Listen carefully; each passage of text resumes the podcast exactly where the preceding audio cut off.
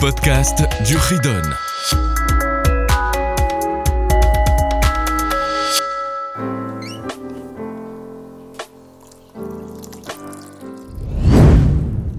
Bonjour les enfants, nous voilà pour le chapitre suivant le 199, l'eau Tarmod. Un des dix commandements.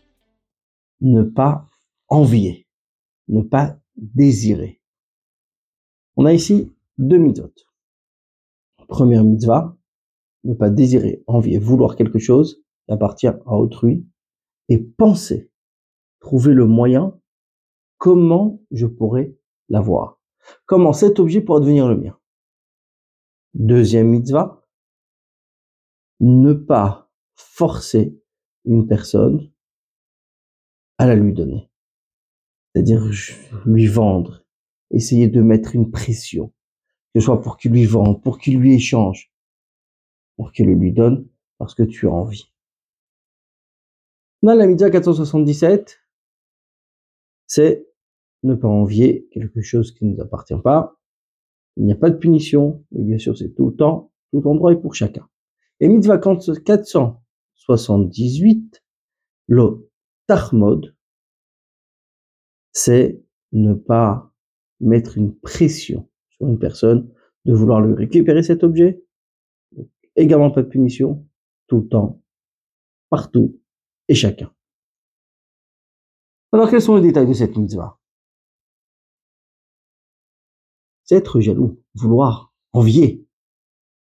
Envie de quelque chose qui appartient à notre juif. Et commencer à réfléchir, à trouver le moyen, comment je pourrais avoir cet objet, comment il pourra devenir le mien. Ou, comme nous avons dit, mettre pression. Ça peut être sur une maison, ça peut être sur tout autre objet. On a ici deux mitzvot négatives, donc deux interdictions. Première interdiction, c'est ne pas désirer. Ne pas désirer, c'est-à-dire, c'est vouloir obtenir des objets, même sans penser comment l'avoir concrètement. Dire, cet objet est sympa. J'aurais bien voulu que ce soit le mien.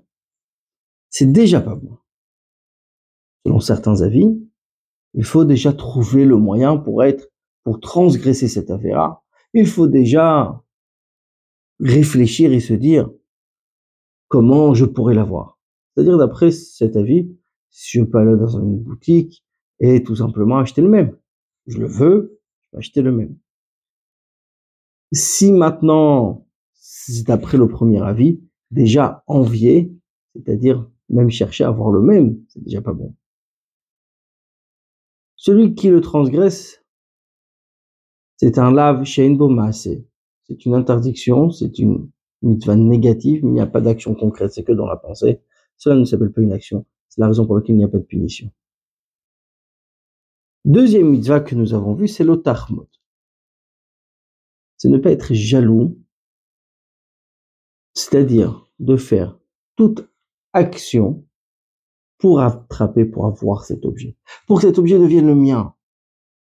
Celui qui transgresse le Tahmod, c'est les deux conditions suivantes. Première condition.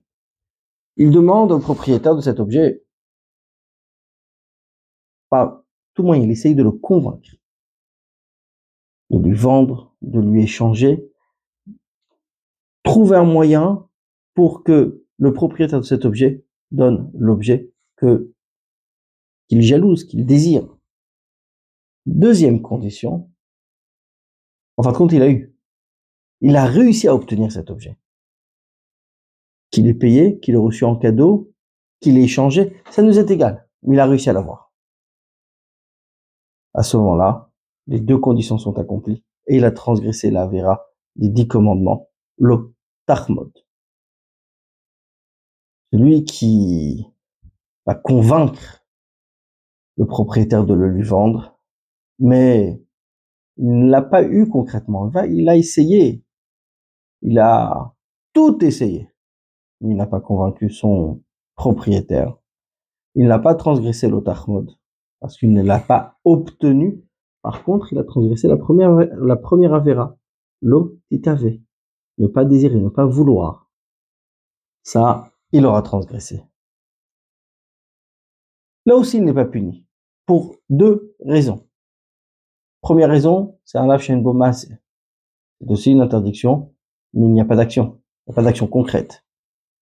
Et s'il y a l'action, c'est-à-dire qu'il a obtenu l'objet, donc l'objet maintenant est chez lui. Il y a une action. Pourquoi il ne serait pas puni? Parce qu'il peut toujours rendre. À partir du moment où il peut le rendre, on ne punit pas. Voici pour ce chapitre.